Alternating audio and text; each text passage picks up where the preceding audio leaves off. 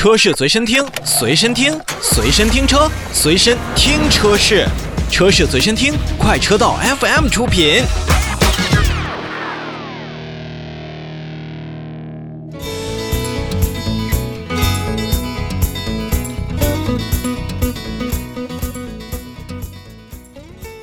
好，说完了两个美系品牌，我们就来看一看另外一个汽车大国，也是汽车强国日本的表现。日产呢，最近我们一直没有多说，但是在北京车展上，日产汽车也是带来了全新纯电动的跨界 SUV 日产的 Ariya。这款车型呢，也算是首次亮相，它是把电动技术和人机交互能力，代表着日产汽车在将来日产智行的这样的一个动力的结合体。什么叫日产智行呢？就是在动力、智能驾驶和智能互联方面的一个最新进展。那这台车型，它的双电机配合日产的 eForce 这样的一个双电机的全轮控制技术，可以为四个车轮提供平衡且可以预测的一个动力输出。它还配备了率先搭载在日产凌风上的一体化的控制踏板。驾驶员呢，只需操作加速踏板即可以完成车辆起步、加速、减速等动作，特别适用于在城市当中的一种拥堵路况。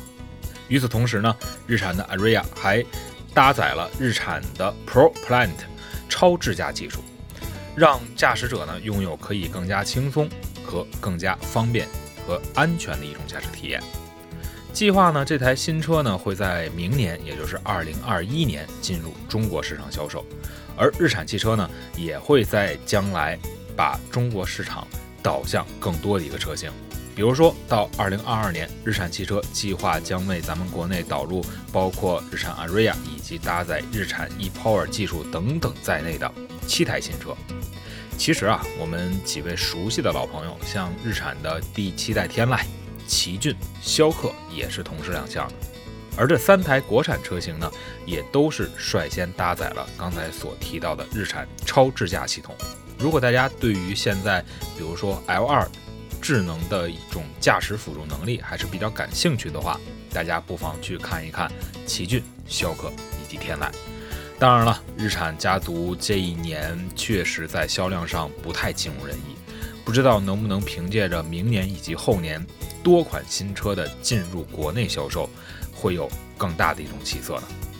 好了，我们再来说下一款新车。在媒体日的第二天呀，瑞虎八 Plus 也是正式开启了预售，可以说它是避开了第一天媒体日的喧嚣和嘈杂。那么在第二天进行举办这样的一种发布或者说是预售形式，可以能够博得更多人的目光。那作为奇瑞汽车基于全球标准打造的全新旗舰级车型呢？瑞虎8 Plus 搭载的是 1.6T 和七速 DCT 的一个动力组合，也是首度引入了智能助手小齐的虚拟形象，并且呢，全系标配了全 LED 灯组、专属的贴身真皮座椅、索尼的定制音响和24.6寸的双联屏等等配备。而这台车型呢，我们可以看到它的长是四千七百二十二毫米，车宽也是有一千八百六十毫米，同时轴距是两千七百一十毫米。瑞虎八 Plus 身上我们可以得到三种的座椅布局，分别是五座、六座和七座，空间、动力、配置都是瑞虎八 Plus 的卖点。再跟大家说一下它的预售价格，其中豪情版的预售价格是十三点一九万元。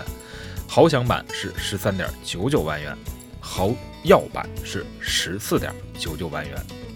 而十多万的这么一个价格来买这么一个大车，我认为这种车型还是比较务实的一个选择。而且在之前老车试驾过之后呢，他对于这台车的整体表现还真是挺认可的。所以预算在这个价位的朋友们，可以考虑一下瑞虎八 Plus 的将来。最终的上市成绩。好了，我们稍事休息一下，稍后呢为大家带来我和主持人朋友们在他们逛展当中所关注的那些新车。稍后一起走进今天的大咖微车况。